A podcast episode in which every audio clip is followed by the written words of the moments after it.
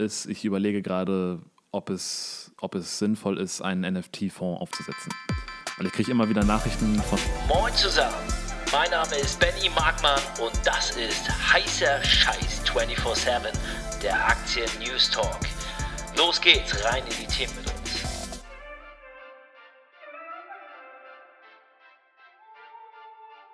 Heute ist mein Gast kein anderer als ein NFT-Experte, Florian Bruce Boy. Florian hat äh, mit Gary Weinerchuk zusammen in äh, das Startup, NFT-Startup Nameless investiert, eine White-Label-Lösung äh, für Corporate Businesses im NFT-Bereich.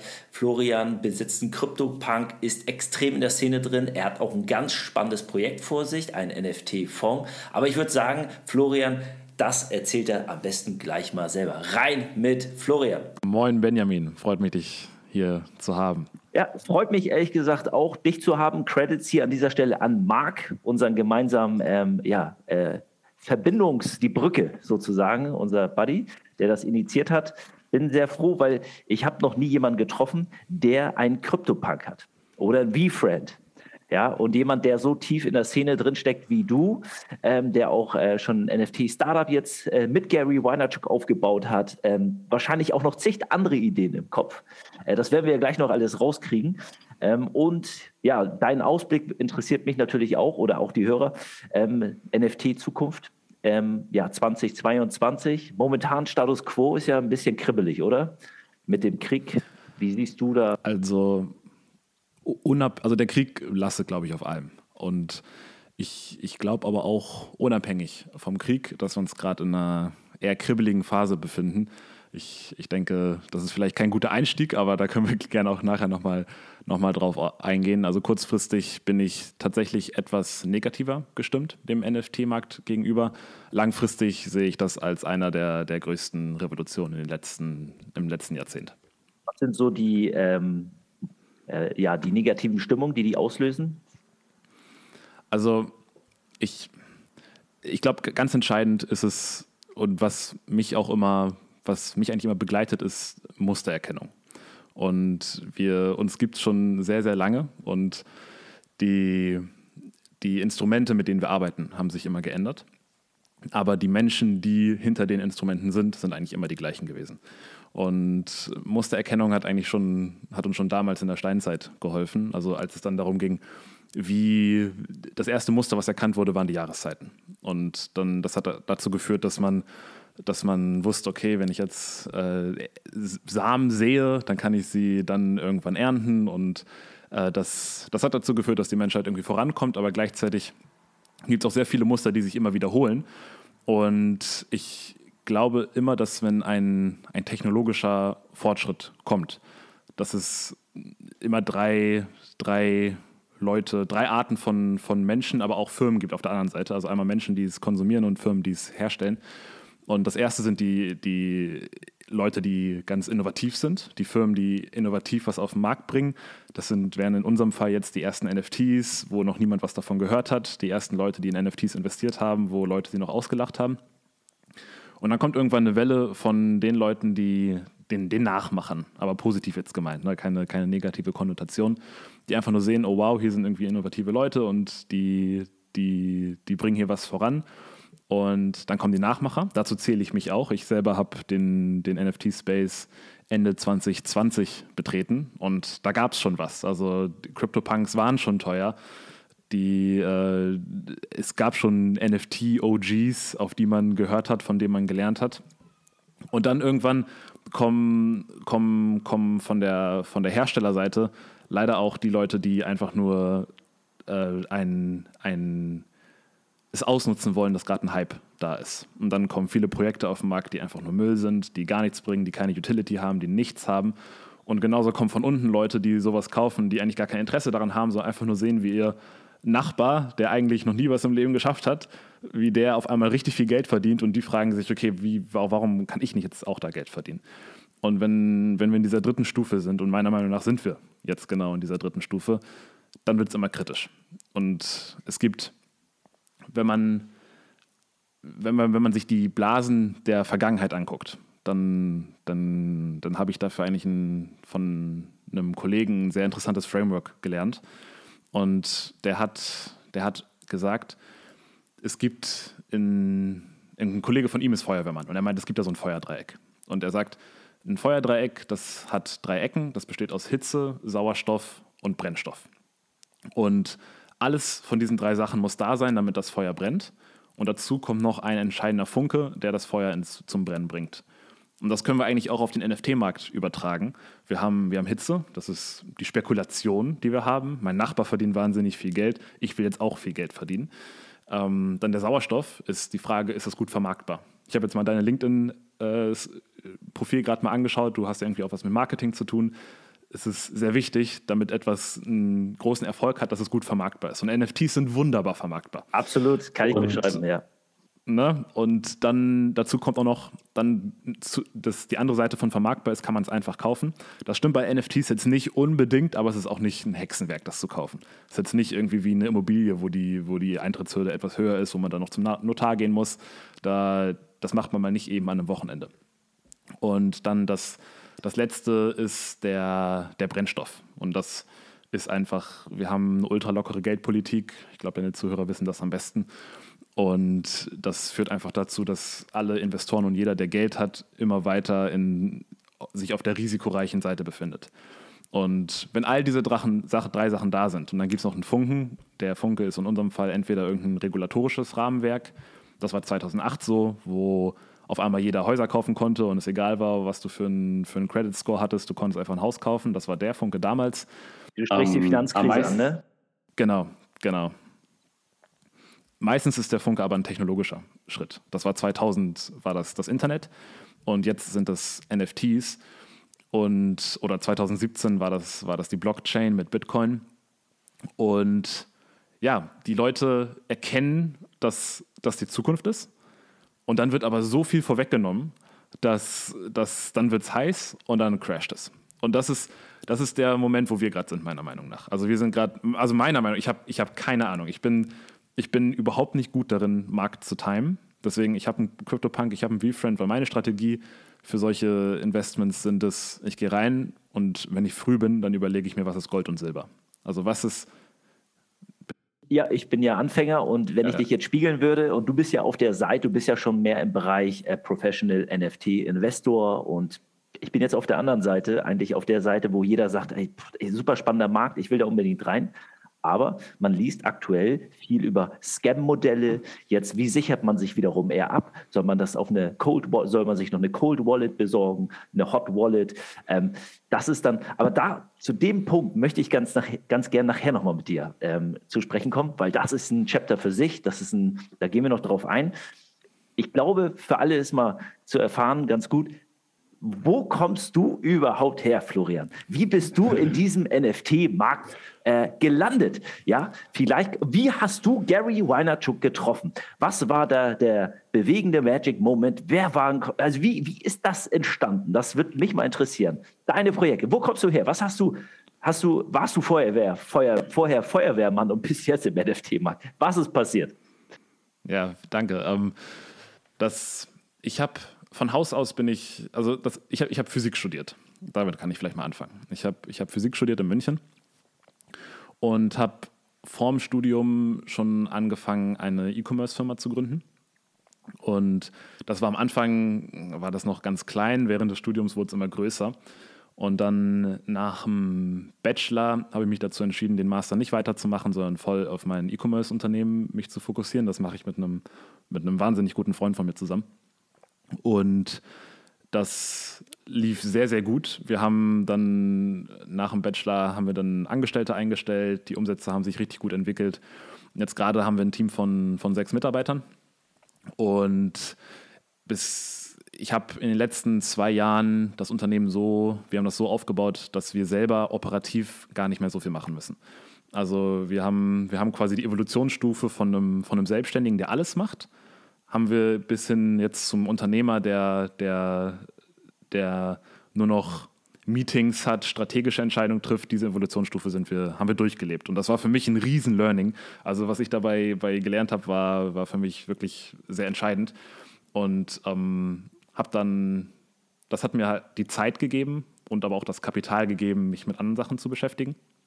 Ich habe dann nebenbei auch noch einen Podcast gegründet, um einfach von meinen Learnings zu berichten. Da rede ich auch manchmal über NFTs. Ich glaube, die erste NFT-Folge kam Anfang 2021 raus, wo ich auch gesagt habe, im Proaktiv-Podcast. Genau. Genau. Das ist der Proaktiv-Podcast, ist der Podcast, den ich mit meinem Co-Founder habe. Anfang Mai ne, oder Anfang, Anfang Juni, März, ich glaube, ich glaube im März 2021 habe ich meinen Zuhörern gesagt, kaufen CryptoPunk. Ähm, das war ungefähr da, wo ich ihn auch gekauft habe oder ein bisschen früher sogar. Was hattest du Und so ausgegeben für deinen CryptoPunk zu dem Zeitpunkt? Äh, 14 Ethereum. Okay, wow.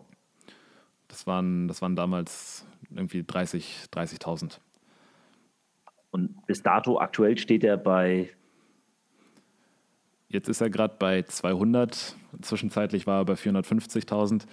Das, also ja, das hat sich, hat sich, hat sich ganz, ganz gut entwickelt.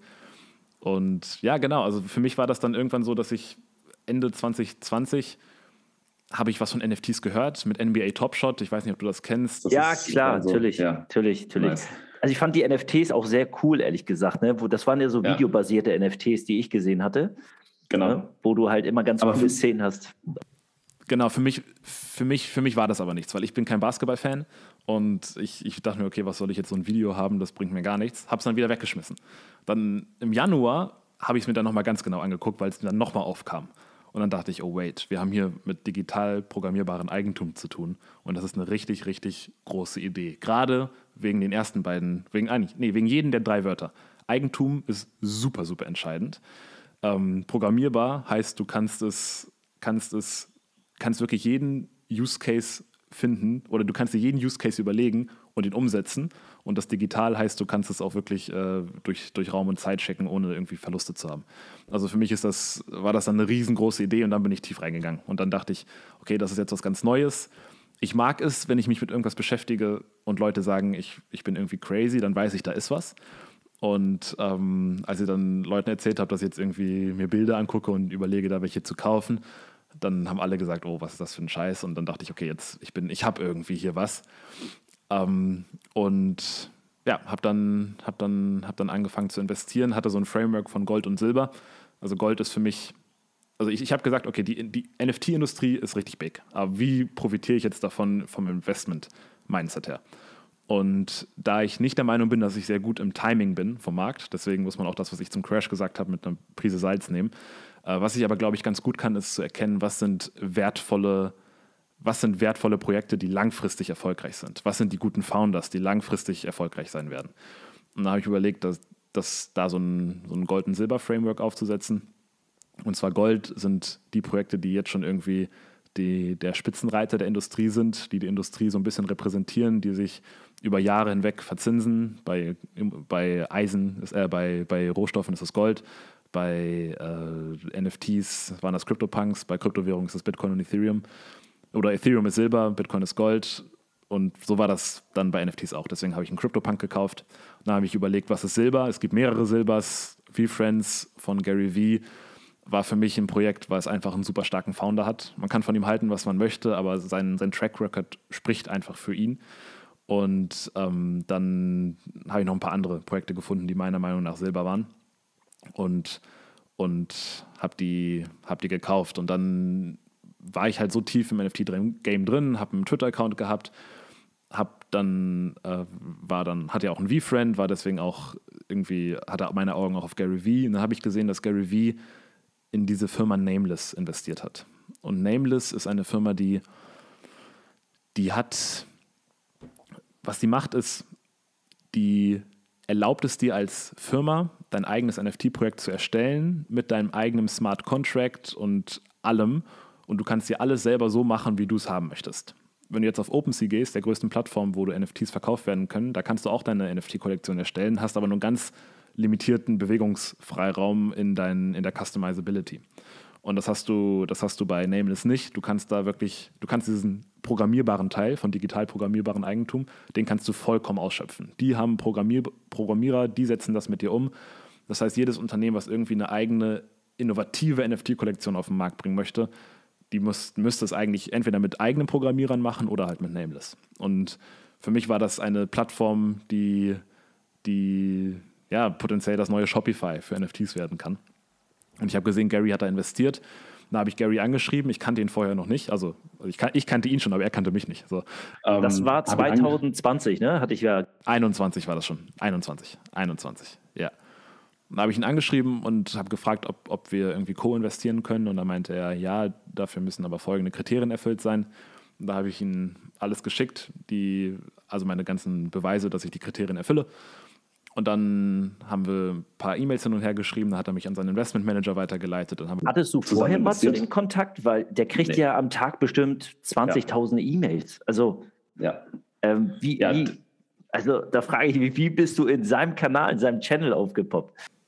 Ich habe ich hab wirklich den, die Essence der E-Mail habe ich in den Betreff geschrieben, weil Gary ist busy ich bin selber busy, nicht so wie Gary, aber ich weiß, wenn jemand mir eine E-Mail schreibt und ich weiß sofort, worum es geht, dann ist gut. Wenn ich nicht sofort weiß, worum es geht, wenn es erstmal steht, hey, ich heiße Florian, bla bla bla, dann denke ich mir, okay, fuck, ey, das muss ich mir wann anders angucken. Den Trick und, muss ich mir merken, der ist gut.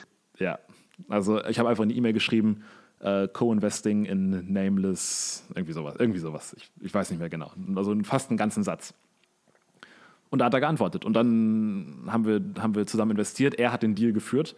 Also ich habe einfach, ich habe mich einfach nur rangehängt. Ich habe zu den gleichen Konditionen wie er investieren können, aber ich hatte kein Mitspracherecht. Also ich konnte den Deal nicht mitgestalten, sondern bin einfach, hatte, habe seine Konditionen übernommen. Und dem, dann war ich in New York bei der NFT-Konferenz. Da habe ich sehr viele Leute kennengelernt. Da habe ich dann auch Gary persönlich getroffen. Da haben wir geredet. Dann haben wir uns in New York noch ein paar Mal eher zufällig getroffen.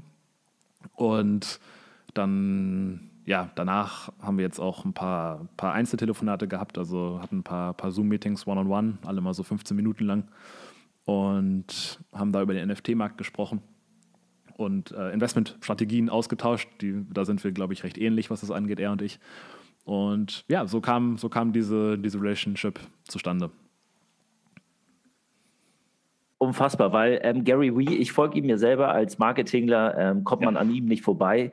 Und ähm, ja, er spricht halt auch immer von 15 Minuten. Da hat er dir aber die doppelte Zeit geschenkt in einem Meeting, weil er spricht eigentlich immer nur von seinen sieben Minuten Meetings, glaube ich. So, ne? Ja. aber es, waren, es war immer auf 10 Minuten angesetzt, aber wir sind dann immer bei 15 Minuten gelandet. Also das nimmt er ja. sich, glaube ich, auch nicht einfach mal so. Seine Zeit ist wirklich sehr eng eingetaktet. Ja. Sehr, sehr spannend. Ja, und heute bist du jetzt ähm, bei Nameless natürlich immer noch involviert als Investor Hast du denn noch andere Projekte momentan im NFT-Markt so vor Augen, was vielleicht einen gewissen, ist es schon spruchreif oder ist da schon irgendwie was im, im, in, äh, in, ja, in der Internetwelt, ist etwas schon online? Was geht da gerade bei dir vor? Also ich habe zwei NFT-Projekte, an, an denen ich arbeite. Das sind aber beides keine NFT-Projekte, irgendwie 10.000 PFP, sondern das eine ist das eine launcht im April, das ist aber noch nicht spruchreif. Da, das ist eine Software. Und das andere ist, ich überlege gerade, ob es, ob es sinnvoll ist, einen NFT-Fonds aufzusetzen. Weil ich kriege immer wieder Nachrichten von Leuten, die sagen, hey, kannst du mir nicht helfen, in NFTs zu investieren? Und ja, ich kann jedem Einzelnen helfen, aber dann denke ich mir als Unternehmer, kann ich nicht hier eine skalierbare Lösung für den Markt anbieten? Und der Markt hat schon zu mir gesprochen und hat mir quasi schon gesagt, dass er die Lösung haben möchte.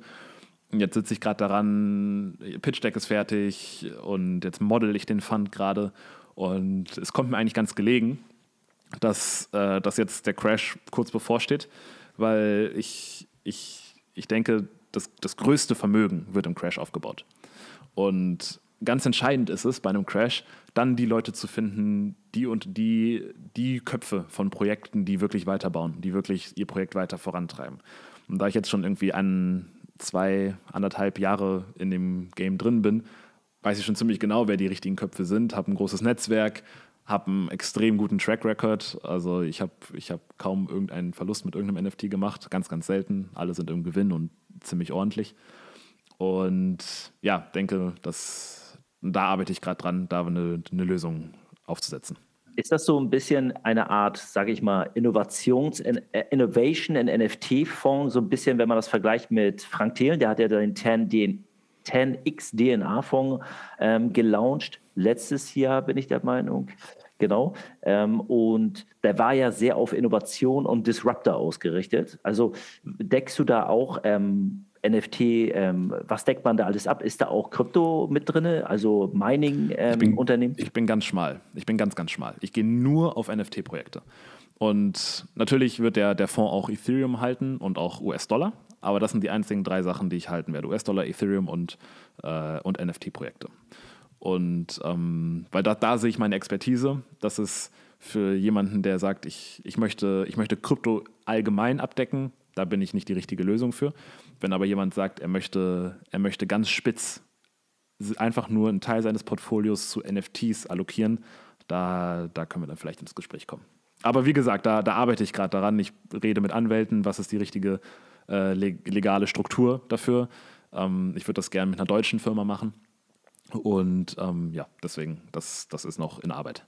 Das ist super spannend, das Thema. Man sieht ja auch gerade, ich finde ja sehr, sehr interessant, weil ich mache ja auch viel Aktien-Stockpicking und ähm, ja, Trade Republic ist so ein Broker, den ich nutze.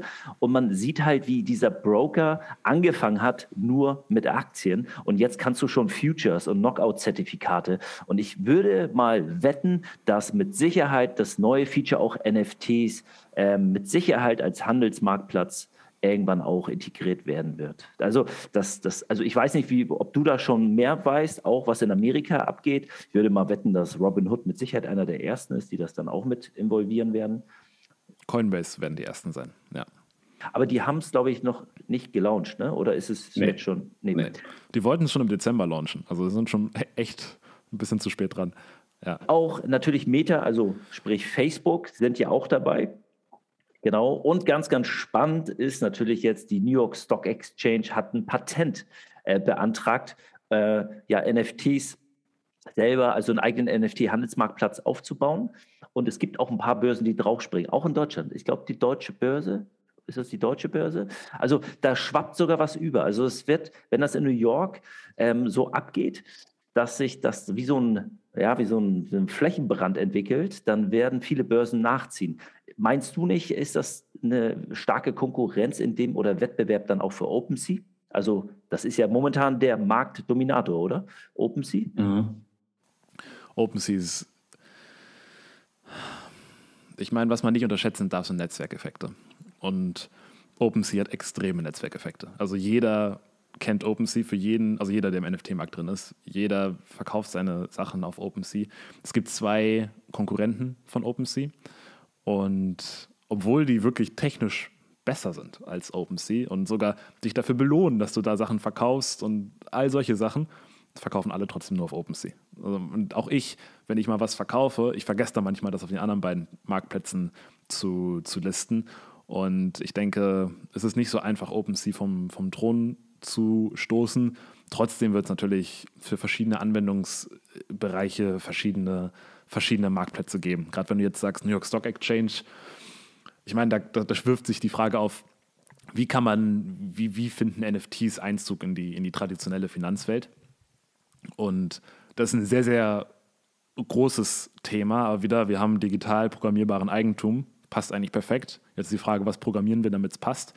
Ähm, ich ich, ich sitze hier gerade, wir nehmen Podcast auf, ich gucke gerade aus dem Fenster und ich sehe ein paar Häuser vor mir. Und wenn ich mir jetzt vorstelle, ein Haus was, was, was äh, zeigt dir, dass du das Haus besitzt? Das ist der Grundbucheintrag. Und wenn ich jetzt das Haus kaufen möchte, dann muss ich erstmal ein Angebot machen, dann verhandeln wir und dann, äh, wenn, wenn ich es dann wirklich kaufe, dann muss ich zum Notar, dann wird das Grundbuch auf mich überschrieben und dann irgendwann habe ich das und dann nach einem Monat habe ich das Haus gekauft. Was ich mir jetzt auch vorstellen könnte, dieser Grundbucheintrag, warum ist der kein NFT? Der in der Wallet von dem, von dem Hausbesitzer ist. Und wenn, wenn ich jetzt denke, hm, das Haus hier gegenüber sieht schön aus, dann gehe ich einfach auf meinem Handy, suche nach dem Grundbucheintrag von dem Haus und mache ein Angebot und sage, hey, ich biete äh, 800.000 Euro für dieses Haus. Ich muss dann die 800.000 Euro auch haben, sonst kann ich das Angebot nicht machen. Und er auf der anderen Seite wacht dann jetzt gleich auf und sieht, ich habe ein Angebot für 800.000 und ja, ich habe gerade Lust, mein Haus zu verkaufen und nimmt es dann einfach an. Und dann wird das NFT übertragen, die 800.000 werden übertragen. Es gibt keinen kein, kein äh, Gegenparteienrisiko oder so. Früher braucht man Treuhändler. Ne? Ich gebe dem Treuhändler 800.000, er gibt dem Treuhändler die, den Zugang zum Haus und dann wird es getauscht. Braucht man reelle Beglaubigung, ist ja auch nochmal so ein Punkt, ne? Genau, aber braucht man nicht, weil es ja ganz klar, in welchem Wallet das liegt und es ist auch ganz klar, woher es kommt. Und, und dann, dann, ist der, dann kann der, der Immobilienmarkt auf einmal deutlich liquider werden und noch effizienter, weil auf einmal jeder auf jedes Haus irgendwie ein Angebot machen kann und wenn der, der Besitzer denkt, eigentlich will ich mein Haus gar nicht verkaufen, aber dieses Angebot ist so gut, dann nehme ich das an. Und für sowas kann ich mir vorstellen, dass die New York Stock Exchange dann irgendwie einen Exchange macht, wo man irgendwie Zertifikate von Häusern oder auch von Aktien irgendwie handelt und das, und das einfacher, einfacher verhandelbar, einfacher verkaufbar macht. Ist, glaube ich, auch gerade passiert. Also ich hatte gelesen, war es letzten Monat, ist wirklich in Amerika, ich weiß nicht, ob es in Florida gewesen ist, hat jemand als äh, sein Haus, eine Immobilie, genau als NFT erworben, ne? War das nicht so? Das ist, ich glaube, für 200, ich, ich glaube, für 320.000 Dollar ist das Haus verkauft worden. Also im, im Wert von, das waren ETH, ich weiß nicht, wie viel ETH das mhm. ungefähr sind. Ich glaube, das war das erste.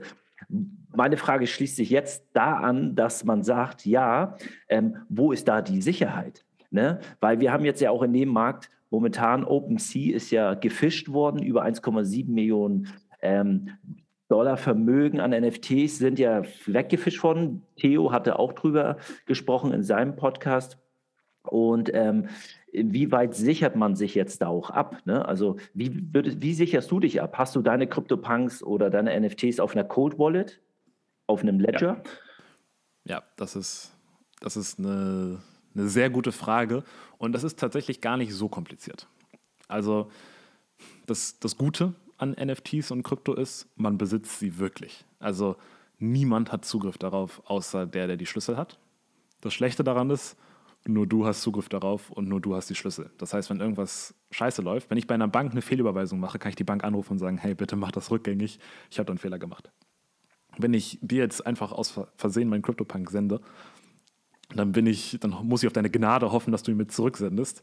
Und je nachdem, wie viel der gerade wert ist, würde ich nicht darauf wetten, also bei dir vielleicht schon, aber bei vielen anderen würde ich nicht darauf wetten, dass der dann zurückkommt. Und ähm, jeder Scam, der bis jetzt passiert ist. Das ist kein krass technologisch gewiefter Scam. Das sind immer nur irgendwelche äh, altbekannte Phishing, Phishing, Phishing-Scams, wo dir eine E-Mail zugeschickt wird und du drückst auf irgendeinen Link, dann signierst du irgendwas mit deiner Wallet und dann wird, wird, das, wird dein Wallet leer geräumt. Und jetzt kann man sich denken, okay, ich würde doch niemals auf irgendeinen Link drücken. Aber es ist nicht ganz so einfach. Dann bist du in Discord und dann kriegst du eine Nachricht von irgendjemand, der im gleichen Server ist wie du. Dann redet ihr über Monate, du baust richtig Vertrauen auf und am Ende schickt ihr den Link und meint, hier, schau mal, mintel mal das. Das ist ja schon ja. das ist eine ganz hohe Kunst der Sneakiness, würde ich jetzt mal sagen. Social Engineering, das ist, das ist die Strategie. Aber es ist auch eine alte Strategie. Das, das wundert mich ein bisschen, weißt du? Es ist eine alte Strategie. Das ist nicht, die sind jetzt nicht irgendwie, haben irgendwelche Hacks, wo sie dein Wallet hacken können, sondern das, die, die nutzen die Schwachstelle der Menschen aus. Und auch bei der OpenSea, bei dem OpenSea-Angriff, das war auch ein bisschen sneaky, weil OpenSea hat seine Verträge äh, migriert, also verändert. Und das, wus das wusste man. Und dann haben die Leute ein, eine E-Mail geschickt, die genauso aussah, als käme sie von OpenSea und haben gesagt, hier, die Verträge werden migriert, drück jetzt auf den Link, um das einmal zu signieren mit deiner Wallet und dann, dann bist du good to go und deine Listings können wieder verkauft werden. Und das haben dann manche Leute gemacht und der Scammer hat aber die Signaturen gespeichert, hat aber noch nichts mit denen gemacht. Die Signaturen waren Blanko-Check, um das Konto leer zu räumen. Aber wenn du nicht weißt, also wenn ich sowas signiere, die wenigsten wissen, was sie da eigentlich signieren und vertrauen einfach darauf, dass es passt. Und ähm, das da es ja OpenSea war und da haben sie signiert und da ist nichts passiert, war es in Ordnung. Und er hat so lange gewartet, bis er genügend Signaturen hat, um wirklich äh, sich Geld abzuschöpfen. Und dann irgendwann, als er genug Signaturen hatte, dann hat er sie verwendet, um, um die Konten leer zu räumen. Jetzt zu Strategien, wie kann man das verhindern? Ähm, also das, das allererste ist, drück niemals auf irgendeinen Link, den du dir nicht selber ausgedacht hast. Ja, das, das ist, kennen, wir, kennen wir von früher. Mach es nicht. Das kennen wir von früher, aber trotzdem passieren viel zu viele Scams. Und ich glaube, das hat man, hat man immer noch nicht oft genug gehört. Das ist, das ist meistens die persönliche, manchmal ist es wirklich einfach richtig raffiniert von den Scammern, manchmal ist es aber auch die persönliche Gier. Und es, es ist, oh wow, ich bin jetzt auf dem Whitelist von diesem Board Ape oder so, dann, dann denkt man, oh ja, ich habe gerade Glück gehabt. Mein Nachbar hat auch mal Glück gehabt, weißt du, ich jetzt auch. Und wenn man das alles abschaltet, kein, auf keinen Link in keiner Nachricht drücken, dann kann eigentlich schon mal gar nichts passieren, auch in keiner E-Mail. Dann bist du eigentlich schon safe. Jetzt auf der technischen Seite kannst du Folgendes machen. Du kannst ähm, all die Seiten, die du oft be besuchst, OpenSea oder so, die kannst du in Chrome bookmarken. Weil noch eine weitere Gefahr ist, wenn ich jetzt OpenSea eingebe, dann kommt ja als allererstes bei Google die Werbeanzeige. Und die ist kaum zu unterscheiden von der normalen Anzeige, außer dass da Anzeige neben steht. Und da steht dann auch OpenSea, aber in echt ist das irgendeine Fake-Seite, die genauso aussieht wie OpenSea, aber die, deine, die dein Konto auch leer räumen kann. Und einfach die Seiten, die man benutzt, zu bookmarken. Dann, wenn du das machst und auf nie auf irgendwelche Links drückst, bist du eigentlich schon safe. Jetzt, was, was ich noch sehr stark empfehle, ist ein, ein Ledger zu benutzen. Und ein Ledger. Ein USB-Stick, wo eine eigene, das, ich, viele meiner Hörer sind auch noch nicht ganz so weit, aber das kannst ja. du mal sagen, was genau für ein USB-Stick das ist, mit welcher Technologie. Ja, das ist, das ist sehr, sehr gut und sehr wichtig, dass du das sagst, weil das wird oft missverstanden. Oft denken Leute, ein Ledger ist ein USB-Stick, auf dem dann meine NFTs sind. Und das stimmt nicht. Der USB-Stick ist, man kann es sich vorstellen, wie einfach eine Zwei-Faktor-Authentifizierung im, im Web 2-Leben. Und Zwei-Faktor-Authentifizierung bedeutet ja eigentlich nur, ich kann nur was machen, wenn ich das auf einem anderen Gerät auch nochmal bestätige. Und genauso ist das mit dem Ledger. Du, du, ver, du erstellst ein Wallet auf deinem Ledger und das bedeutet, dass die Schlüssel zu deinem Wallet nur auf deinem Ledger sind. Wenn ich ansonsten ein Metamask-Wallet erstelle, dann sind die Schlüssel ja irgendwie im Metamask drin. Und äh, dann, wenn irgendjemand mein Laptop hackt oder so, dann kann er auf die Schlüssel zugreifen und dann kann er mein Konto leer räumen wenn ich jetzt meinen Schlüssel auf dem Ledger erstelle, dann sind sie nur auf dem Ledger und ich kann das in Metamask importieren, aber ich importiere nicht die Schlüssel, sondern ich importiere nur mein Wallet.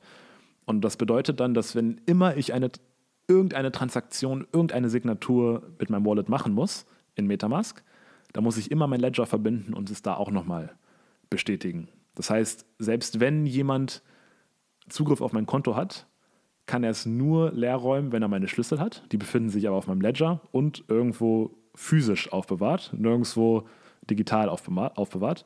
Und das heißt, da kommt er nicht ran und dann muss ich immer noch auf meinem Ledger sagen, ja, ich will diese Transaktion machen.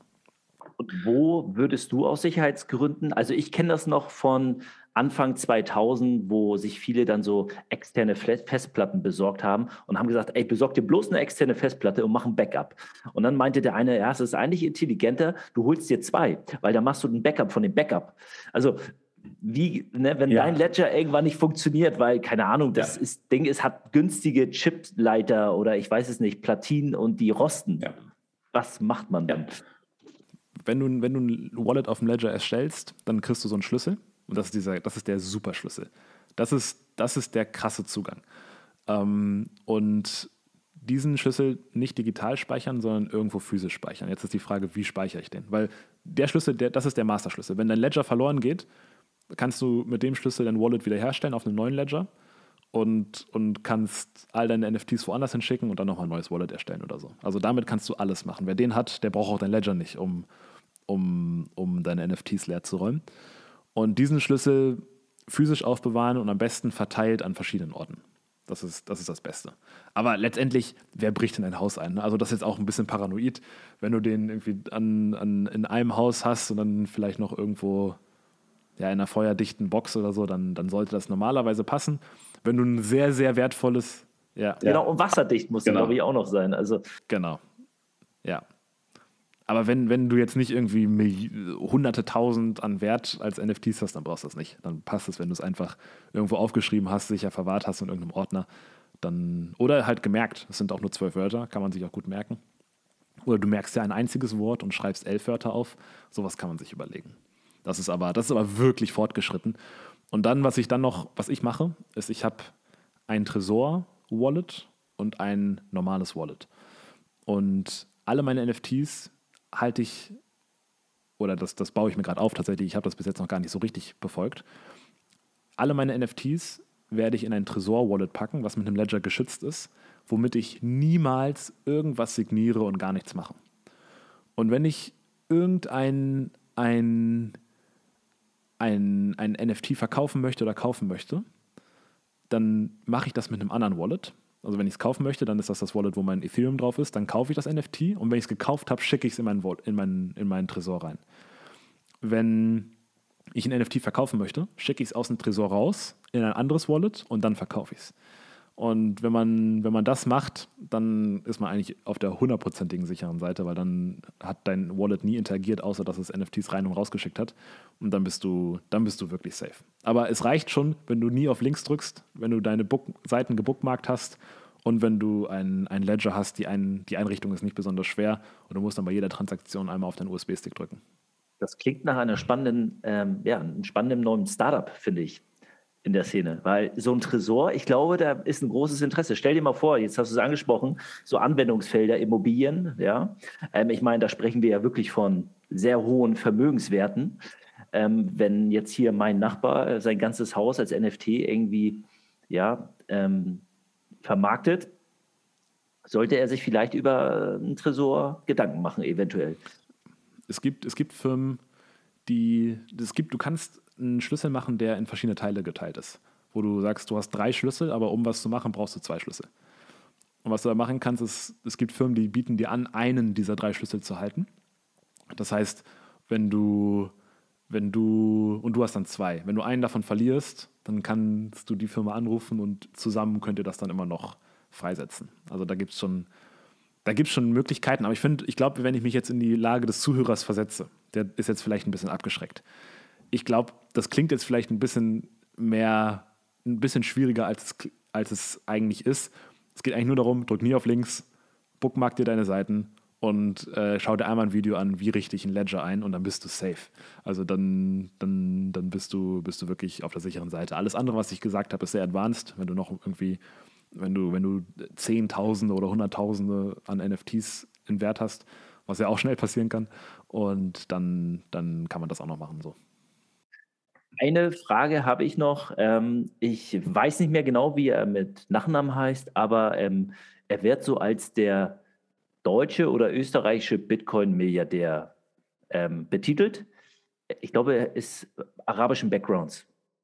Und der äh, ist auch sehr stark in der NFT-Szene und in der, in der Krypto-Szene aktiv. Und er hatte über den NFT-Markt gesprochen und er sagte, dass 80 Prozent der Projekte, die momentan auf dem NFT-Markt aktiv sind, dass das wirklich, also in den nächsten Jahren wird es nicht mehr, ist es obsolet. Also das sind alles Projekte, die keine Utility haben und dergleichen.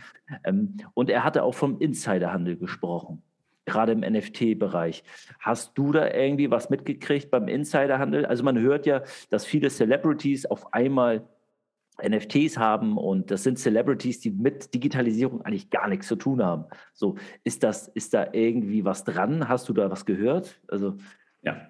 Also Insiderhandel wird auf jeden Fall auch betrieben. Das ist, das ist auch recht, recht klar. Ich frage mich bei solchen Sachen immer, wer ist so dumm und macht das? Also generell auch Steuerhinterziehung, all solche Sachen.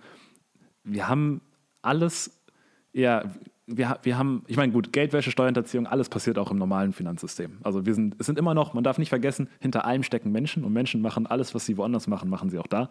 Also das, äh, da, da ändert sich, wird sich nie was dran ändern und da kann auch die Technologie nichts dafür. Ich frage mich nur gerade bei der Technologie, wer ist so dumm und äh, begeht Steuerhinterziehung oder Geldwäsche auf einem auf, auf einer Blockchain, wo alles gespeichert ist.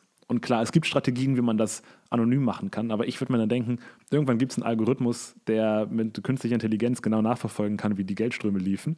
Und der, den musst du nur auf die Blockchain jagen und dann, sieht, dann fliegt auf, was passiert ist. Und das, das kann ich nicht nachvollziehen. Aber ja, es gibt Insiderhandel. Es war so, dass einer von OpenSea sogar irgendwie Insiderhandel betrieben hat.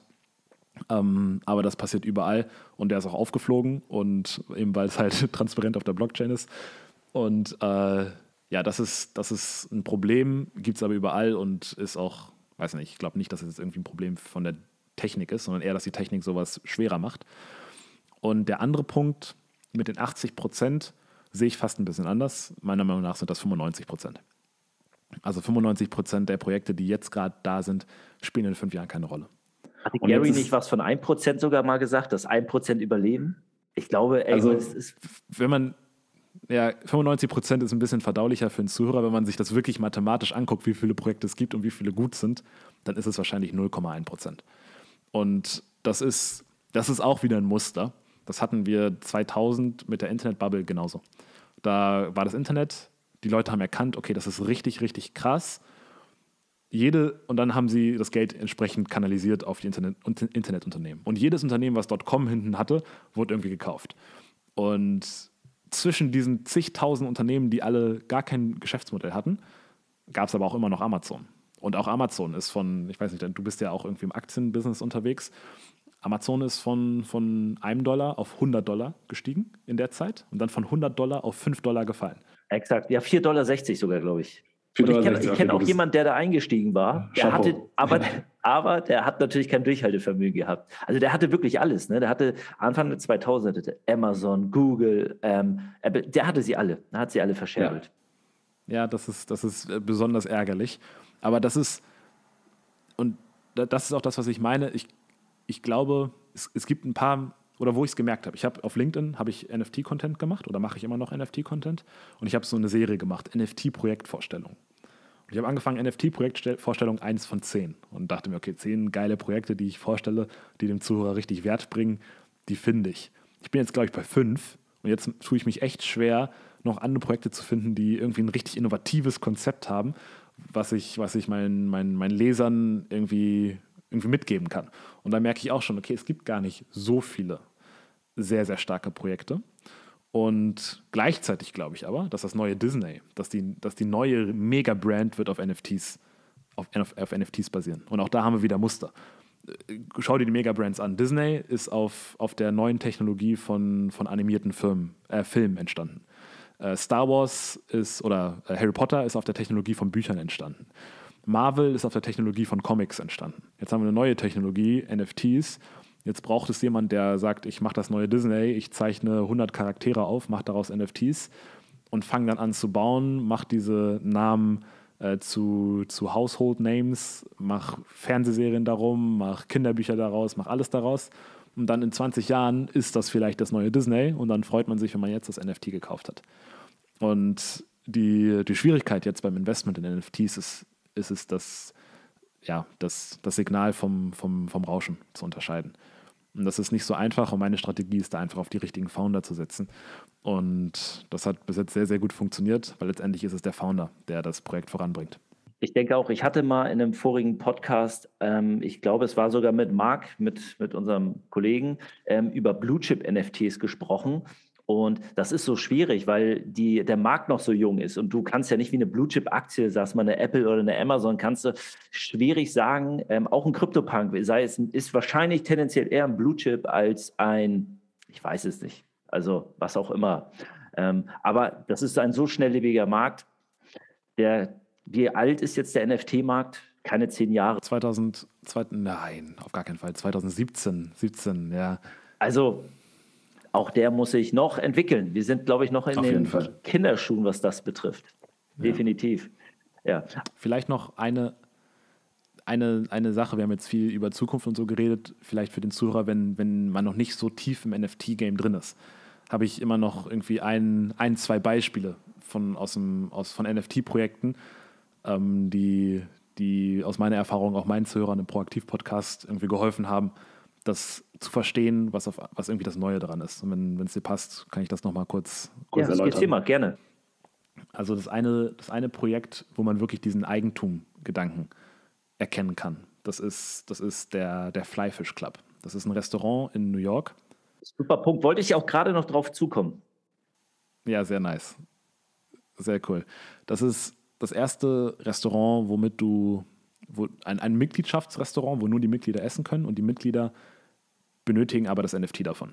Und es gibt irgendwie 4000 NFTs und nur die Leute, die Halter von den NFTs können in diesem Restaurant essen.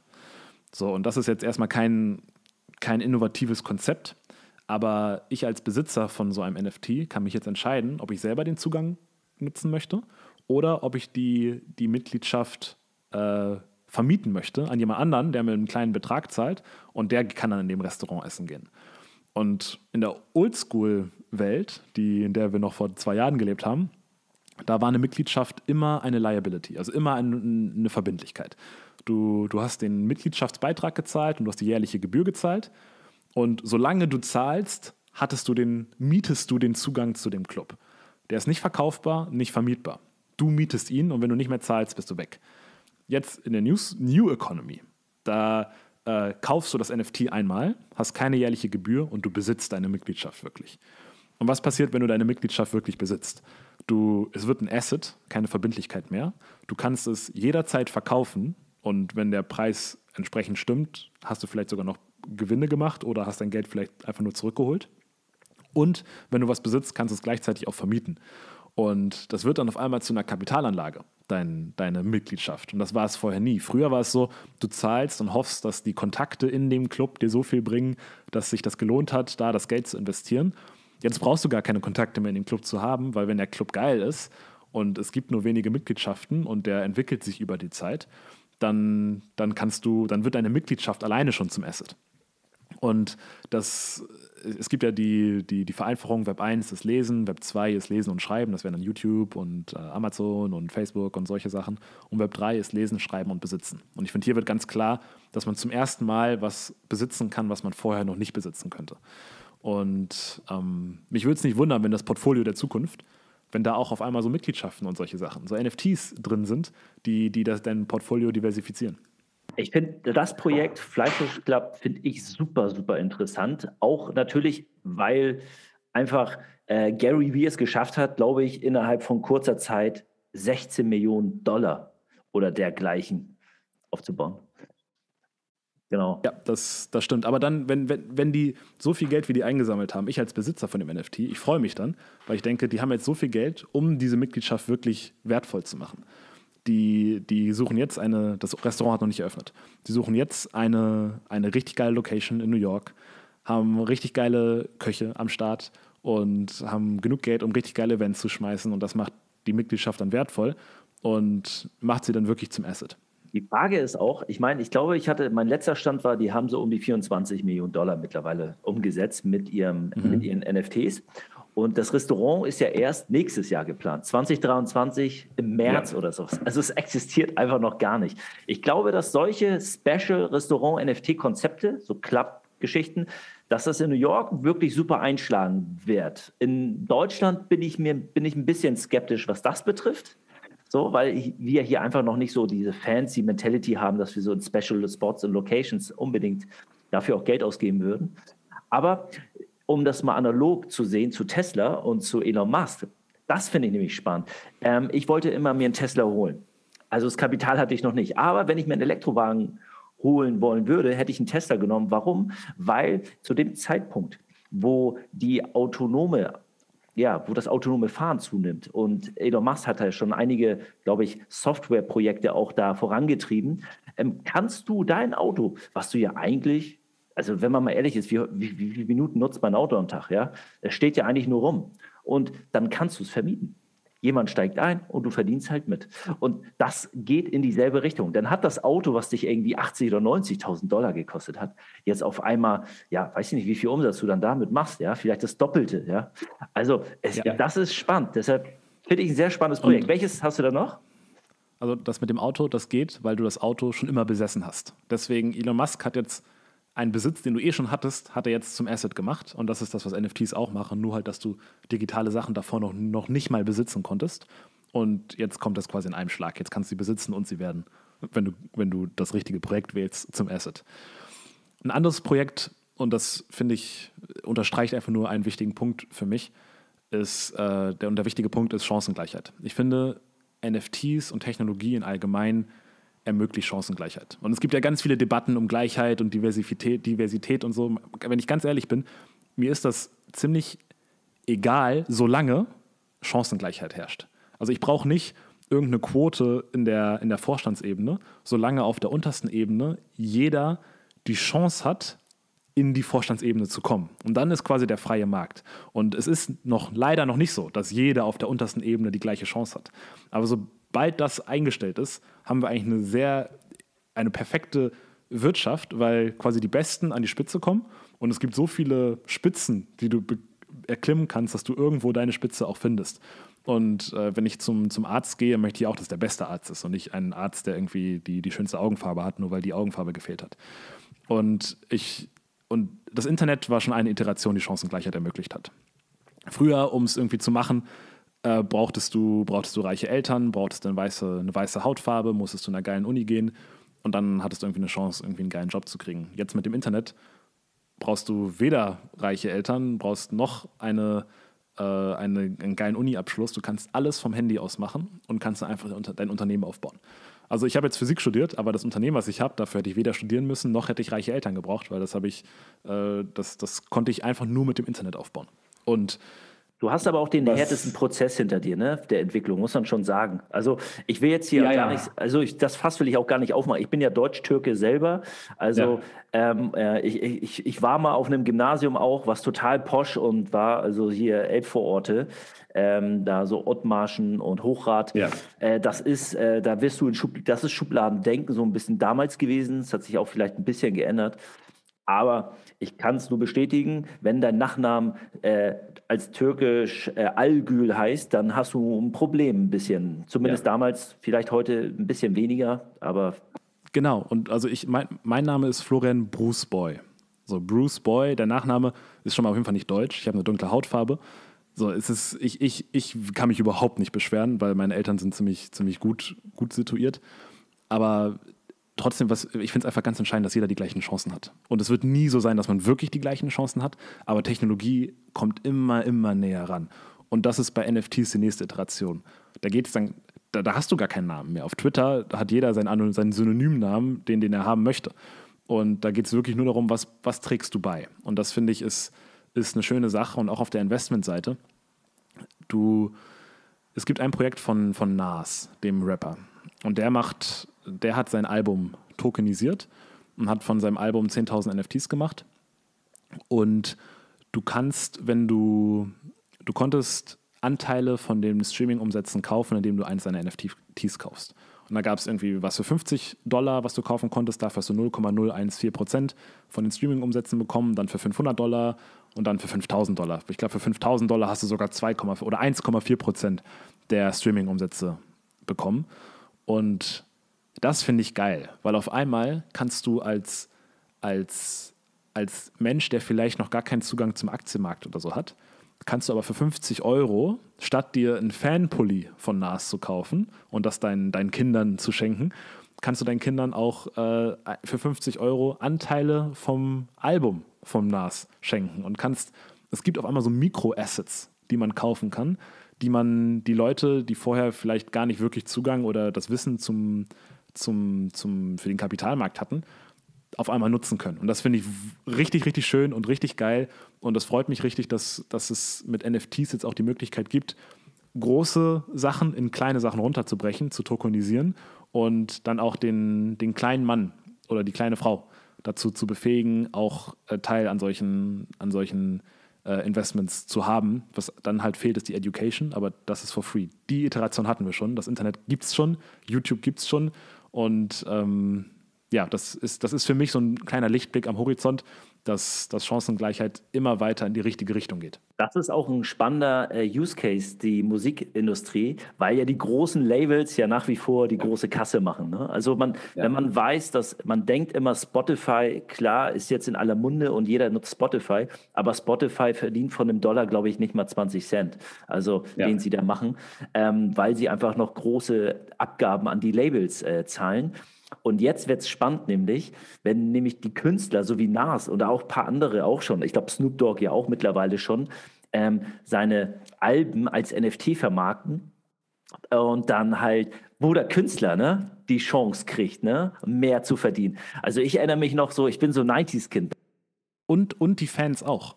Beides. Und das ist, NFTs steht für Win-Win, genau, ja. Ja, ja, genau. Und ich bin noch so 90s-Kind, ja. Ich habe so Backstreet Boys getanzt und so weiter. Und da hast du ja immer CDs geholt. Tanze ich immer noch zu. Und ja, äh, ich finde, ich äh, liebe die auch. Und aber was ich da sagen wollte, ist, dass man hat ja damals immer gesagt, ey, die haben so und so viel Platten verkauft, ja. Es ging immer um Plattenverkäufe, aber so eine Boygroup hat an der Platte genauso wenig verdient, wie, ähm, ja, wie, wie, wie ein guter, großer Künstler irgendwie bei, einem Label war, weil der, das Label einfach wirklich da die große Kasse gemacht hat. Die haben einen guten Job gemacht, keine Frage, aber im Endeffekt ist der Künstler mehr oder weniger wie so eine Zitrone, finde ich, immer so sehr ausgepresst worden. Vollkommen. Früher, früher gab es Früher gab es aber eine Berechtigung dafür. Früher musste man noch CDs drucken, hatte man, musste man Marketing machen, gab es einen riesen Kostenapparat, den du als Künstler nicht hättest stemmen können. Da ist es gerechtfertigt, Das ist jetzt aber nicht mehr so. Nee, der Niemand Künstler ist der Content Creator. Der macht genau. YouTube, der ist in Instagram, genau. der macht Stories, ähm, der macht das ja. ganze Community Management mit. Ne? Also wahrscheinlich hat er noch einen PR-Agenten, aber Du hast recht, das Label ist ja. da, ruht sich da so ein bisschen auf. Finde ich so ein bisschen Analogie, analogisch gesehen oder analog gesehen auch zur Bankenindustrie die Bankenlandschaft in Deutschland, so Sparbar, Sparda, Genossenschaftsbanken, die sich auch sehr immer auf ihre alten Kunden ausgeruht haben und den Service aber echt wirklich schlecht irgendwie, ja, also gar nicht ausgebaut haben, nicht verbessert haben. Da ist meine Frage an dich, vielleicht weißt du da ja auch was. Wie sieht äh, der NFT-Markt in der Finanzindustrie aus? Ähm, gibt es da Use Cases, die ganz spannend sind, die man so als Vermögensverwalter, du hast gerade gesagt, du launchst jetzt einen eigenen Fonds, gibt es da vielleicht einen Vermögensverwalter, der so in dem Sektor eher der bessere Partner ist? Keine Ahnung, vielleicht besser nicht die Commerzbank, sondern lieber die kleine, ich weiß es nicht, die Hasper wird es vielleicht nicht sein, aber obwohl sie jetzt ja mittlerweile auch schon Krypto anbietet ähm, oder Use Cases oder Features integrieren will, also NFT-Use Cases im Finance sehe ich auf jeden Fall, weil wir haben digitalen programmierbaren Besitz immer noch und, äh, und wir haben Smart Contracts, die den Besitz irgendwie verwerten können und nach Regeln ausführen können. Und Smart Contract ist ein Contract auf der Blockchain, der programmiert ist und wo nach ganz klaren Regeln Sachen passieren, die vorher bestimmt wurden. Und da kann keiner mehr eingreifen, da kann, da kann nichts, da kann nichts äh, da, da kann nichts, nichts schieflaufen. Eine einfache Form vom Smart Contract wäre,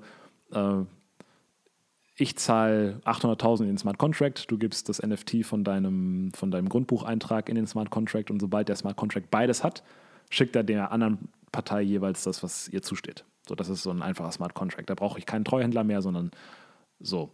Ansonsten denke ich, ist der einfach durch die Rahmenbedingungen, die wir haben, mit dem programmierbaren Besitz und bla bla, äh, ist, ist, sind die, ist der Rahmen perfekt für NFT und Finance. Es dauert aber noch ein bisschen, bis die richtigen Use Cases sich daraus kristallisieren. Aber ich meine, letztendlich alle Fixed-Income-Instrumente zum Beispiel. Ähm, also wo, weiß nicht, wenn, wenn Fixed Income ist ja eine, eine Firma, äh, nimmt, nimmt, also du gibst einer Firma 1000 Euro, sie geben dir jedes Jahr 5 Euro und am Ende der Laufzeit kriegst du eine 1000 Euro zurück. All das kann man auch in einem Smart Contract und mit NFTs machen. Und äh, solche Sachen sind einfache Use Cases. Ich sehe aber auch, dass mit Token, Token, tokenisierbaren Sachen, also Besitz, auf einmal Kunstwerke werden tokenisiert, dann auf einmal kannst du wieder. Hm? Fonds werden tokenisiert. Die, Punks? Äh, nee, Fonds, so wie du jetzt. Fonds. Achso, ja, ja, ja, ja, ja. Tokenisierung ja. von Fonds ist in Deutschland seit letztem Jahr schon sehr vorangetrieben worden und ähm, findet dieses Jahr mehr und mehr schon statt. Also die Regulatorik ist da noch sehr, sehr im Spiel, ja. also was so gerade die BaFin betrifft, Bundesanstalt für Finanzaufsicht. Die muss ja noch sehr viel durchwinken. Aber ich glaube, da geht sehr viel. Hast du darüber selber mal nachgedacht, dass du deinen Fonds vielleicht auch im, in, ähm, dass man dort einfach über Krypto äh, partizipieren kannst? Wenn das überhaupt hier in Deutschland möglich ist, wahrscheinlich eher in einem anderen naja. Land. Das ist zu, zu, zu viel Hokuspokus. Ich werde ich werd, ich es ganz einfach machen. Ich werde eine, eine richtige Firma daraus machen. Leider muss sie auch ein sehr, sehr hohes Anfangskapital nehmen, weil die, die, die, die BaFin das nicht anders erlaubt. Und ähm, ja, deswegen, das, das, geht leider, das, das, geht leider nicht so einfach zu tokenisieren von der Regulatorik her, was aber auch in Ordnung ist. Aber auch wieder bei Tokenisierung, du kannst auf einmal einen Teil von einem Picasso kaufen, was sonst nur der reichen Elite vorenthalten wurde. Auch da haben wir wieder Chancengleichheit. Und das, das finde ich, das ich nice. Wenn du, wenn du vielleicht gar nicht so viel Geld hast, aber du hast zehn Leute in deinem Dorf und ihr legt zusammen, dann könnt ihr zusammen einen Bruchteil von etwas besitzen. Und das finde ich einfach mega, mega nice. Und wenn man es jetzt weiterspinnt, du kommst ja auch aus der Social Media Branche irgendwie zum Teil, das ist für mich, ja, das ist für mich ja der, der, der Killer-Use-Case. Also wenn die, die Mitgliedschaften werden NFTs, Musik wird NFTs, was auch richtig geil für für einen Künstler und für die Fans ist, weil beide gewinnen. Aber gleichzeitig kann der Künstler auch sagen, hey, die, die damals mein erstes Album gekauft haben oder NFT von meinem ersten Album gekauft haben, die belohne ich jetzt hiermit und die kriegen VIP-Konzertkarten für das nächste Jahr von meinen Konzerttouren. Also all solche Sachen kann der Künstler machen. Das sind machen. die sogenannten Airdrops, ne? Von denen man immer spricht. Genau. Ne? Wenn Airdrop genau. stattfindet, kriegst du noch ein neues Feature oder du kriegst ein neues, ähm, ja, ein Giveaway praktisch oder sowas. Ja. Ne? Und wenn du eine NFT-Kollektion besitzt als Künstler, dann ist eigentlich deine einzige Aufgabe, wie kann ich diese Leute happy machen. Und ich finde es so schön, dass es immer zu Win-Win-Situationen herrscht, wenn du in den richtigen Projekten drin bist. Und ähm, dem, was ich sagen wollte, ist, wenn das alles Einzug gewonnen hat, und das dauert noch ein paar Jahre, bis, bis wirklich jeder irgendwie mal ein NFT von irgendwas hat, dann sehe ich, dass darauf eine Social Media App gebaut wird, wie Instagram. Entweder ist es ein Feature oder eine App. Es kann auch sein, dass es ein Feature von Twitter und Instagram wird, da arbeiten die jetzt eh schon dran. Aber tun wir mal so, als wäre es eine neue App, die, wo es gar nicht mehr darum geht, welche schönen Urlaubsfotos habe ich gemacht, die eh gefotoshoppt sind, sondern was, was ist in meiner Wallet drin? Welchen Künstlern folge ich? Von welchem Autor habe ich das NFT gekauft, was mir Zugang zu einer einmal im Monat Lesesession gibt? Und dann finde ich, wird es richtig interessant, weil dann auf einmal connecten Leute über die wirklichen Interessen, die sie haben. Davor war es so, oh, du hast ein schönes Bild, ich habe ein schönes Bild, das juckt aber eigentlich niemanden. Wenn ich aber jetzt irgendwie als riesiger Harry Potter-Fan, ne, ich bin ein riesiger Harry Potter-Fan, J.K. Rowling macht ein neues Buch, sagt, hier ist ein NFT, wer das NFT kauft, kriegt Zugang zu einer Lesesession von mir einmal im Monat. Dann kann ich auf dieser Social-Media-Plattform suchen, wer hat noch genau dieses Token. Und dann finde ich die Person und dann connecte ich mich mit denen und wir haben direkt eine Verbindung, weil wir uns über unsere Nischen-Nerd-Interessen richtig verbinden können. Und da freue ich mich richtig drauf, wenn diese Infrastruktur steht. Und es kann gut sein, dass es einfach ein Feature von Instagram oder so wird. Und dass ich dann da schauen kann, wer besitzt denn die ähnlichen NFTs wie ich, weil das ist ja das, was mich wirklich interessiert. Das drückt mich wirklich aus als Mensch. Und wer war bei dem gleichen Konzert wie ich? Wer war bei dem gleichen äh, bei, dem gleichen, bei dem gleichen Event wie ich. Tickets, alles wird NFTs. Und da freue ich mich schon drauf, auf diesen Use Case. Und das ist, das wird, glaube ich, der, der Killer-Use Case sein. Du sprichst einen Punkt an, der spricht mir voll aus der Seele. Ich bin Überraschungseierkind. Ich habe ohne Ende Ü-Eier gesammelt. Ich habe die auch immer noch, weil ich habe sie teilweise vererbt bekommen von meiner Mutter. Und im letzten Podcast habe ich auch sehr ausgiebig darüber gesprochen, weil ich hatte mal den, kennst du den Elliot mit der Gitarre von Disney, diesen Drachen? Nee. Ja, das war so. Mist. Also ähm, muss man eingeben: Ü-Eier, Elliot, Disney und dann ähm, Vermögen und Wert. So, der, der hatte mal einen Wert von. Es gab ihn als Zwei- und als Dreiteiler. Und als Zweiteiler hatte der ein Werk, so eine Plastikfigur in Mini, ja, von 150 Mark. Und der Dreiteiler natürlich 350 Mark. Und ich war auch auf Ü-Eier Messen unterwegs und war richtig into it und habe mich auch mit meinen Leuten voll da getummelt. Genauso sammle ich mittlerweile Sneaker und Comics habe ich auch noch und auch äh, Comickarten, Marvel, und dergleichen. Und ich suche halt immer noch Gleichgesinnte, die in dem Markt auch so aktiv sind. Und deshalb, ich schaue auch ein bisschen bei NFTs. Es gibt ja die Plattform Vive, die kennst du wahrscheinlich auch. Die kooperieren ja unglaublich äh, stark mit Disney, aber auch mit, mit ähm, äh, was ist die Konkurrenz? DC, ne? Ähm, mit Warner. Da kannst du halt Deadpool dir als, ähm, als NFT besorgen, 3D animiert, wie er sich dreht. Aber, und das fand ich wiederum richtig interessant, deshalb hat mich auch Reef so ein bisschen mehr gefesselt, weil dort kannst du als NFT alte Comic-Cover von Spider-Man und von Superman und was auch immer ähm, ergattern. Und das finde ich sehr spannend. Ähm, ist mir ja auch nochmal aufgefallen ähm, vor einer Woche und ich habe ein bisschen durchgescrollt. Und das ist so wieder, da bin ich wieder der alte Sammler, aber jetzt ein bisschen transformiert in die NFT-Welt und das catcht mich halt mehr. Ja, und ich unterschreibe den Punkt, da mache ich jetzt aber auch einen Punkt, dass wenn nämlich äh, so eine Social-Media-App stattfindet, ne, wo wirkliche Interessen untereinander sichtbar sind und man sich austauschen kann und nicht so eine Instagram Fake News und eine Gala, wo irgendjemand da sonst was an seinem Bild verändert. Das, äh, ja, dann, dann bin ich auch der Erste, der mit drauf ist und bin ziemlich überzeugt davon, dass äh, sowas sich wie ein Flächenbrand auch umsetzen wird am Markt. Ja. Florian, ähm, ich, ich, muss sagen, vielen, vielen Dank für deine Zeit. Wir sind ja wirklich jetzt ein bisschen länger als gedacht. Ich wollte dich nur kurz fesseln, aber ja, das passiert oft, wenn ich über NFTs rede. mega spannende Insights und auch äh, deine Projekte, die du weiter so vorantreibst, auch dein NFT-Fonds, das werde ich mir genau ansehen. Das interessiert mich persönlich. Ich bin ja selber ähm, auch bei so einem Hamburger Vermögensverwalter tätig, der sich nur mit sowas beschäftigt, auch selber eine Art Seed-Moneygeber äh, ist, auch für viele, die gerade ähm, Fonds lancieren. Natürlich ein anderer Sektor, aber ähm, die schauen auch drauf, kann ich dir sagen. Ähm, die sind äh, nicht eingeschlafen und bewegen sich sehr digital schon mit einem digitalen Ausblick. Also du bist da, glaube ja, ich, genial. sehr, sehr fortschrittlich ja. voraus. In Deutschland Aber eine Frage, sorry, habe ich da noch zum Schluss, weil du pendelst ja. Du sagst es ja, New York bist du auch mal und dann hier. Ähm, diesen Fonds, der wird in Deutschland lanciert, ne? nicht in Amerika, oder? Wo willst du den lancieren? Also da, wo es regulatorisch am meisten Sinn ergibt. Ich selber habe meinen Wohnsitz in Deutschland und würde mir wünschen, den auch in Deutschland, Deutschland zu machen. Ich bin in Gesprächen mit, mit, mit Anwaltskanzleien und da arbeiten wir gerade daran, dass der äh, auch in Deutschland äh, eingesetzt wird. Es gibt ansonsten noch andere Möglichkeiten, ähm, aber mein Hauptfokus ist gerade ist Deutschland. Aber ich freue mich, also du meinst, andere gucken auch darauf. Ich freue mich richtig darauf, weil jetzt, ich bin, jetzt bin ich nicht mehr crazy. Jetzt, jetzt werde ich zu Podcasts eingeladen, jetzt, jetzt will irgendwie jeder was davon wissen.